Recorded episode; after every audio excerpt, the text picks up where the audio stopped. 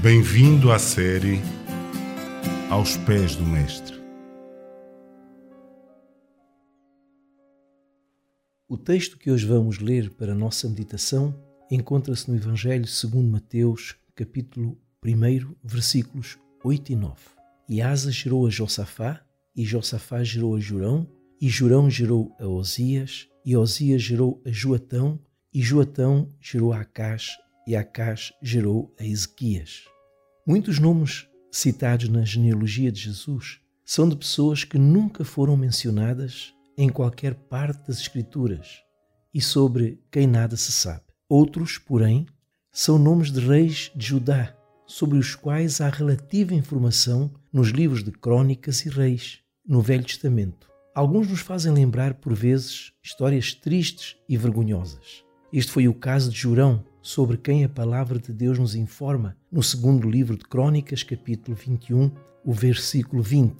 Da idade de 32 anos era Jurão quando começou a reinar, e reinou em Jerusalém oito anos.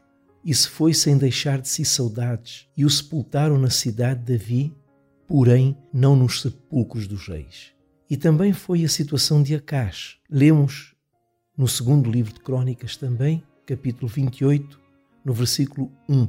Tinha Acás 20 anos de idade quando começou a reinar, e 16 anos reinou em Jerusalém, e não fez o que era reto aos olhos do Senhor, como Davi seu pai. No entanto, houve dentre estes homens fiéis que agradaram a Deus em suas vidas e praticaram o que era justo e reto. Lemos, por exemplo, acerca de Ezequias, no segundo livro de Crônicas, capítulo 29, os versículos 1 e 2. Tinha Ezequias 25 anos de idade quando começou a reinar e reinou 29 anos em Jerusalém. E era o nome de sua mãe Abia, filha de Zacarias, e fez o que era reto aos olhos do Senhor, conforme tudo quanto fizera Davi, seu pai.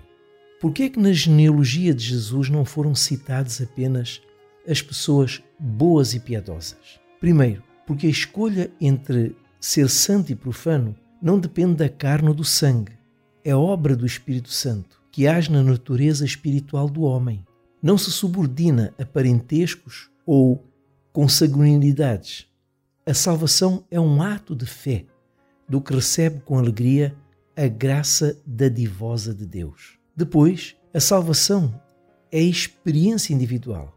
Por mais que alguém ame o seu filho, não poderá nunca transmitir-lhe geneticamente a salvação.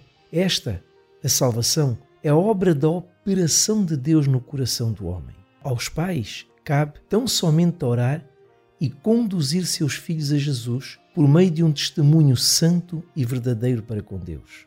Mesmo que para a desventura dos pais venham a rejeitar a mensagem da fé, não perderão sua condição legal de filhos e herdeiros legítimos da casa.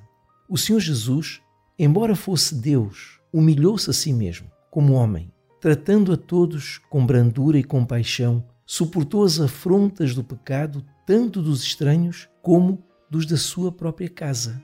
Assim o fez para revelar ao pecador a riqueza da salvação, como se lê na segunda epístola aos Coríntios, capítulo 8, o versículo 9 porque já sabeis a graça de nosso Senhor Jesus Cristo, que sendo rico, por amor de vós se fez pobre, para que pela sua pobreza enriquecesseis. Que Deus o abençoe. Acabou de ouvir aos pés do Mestre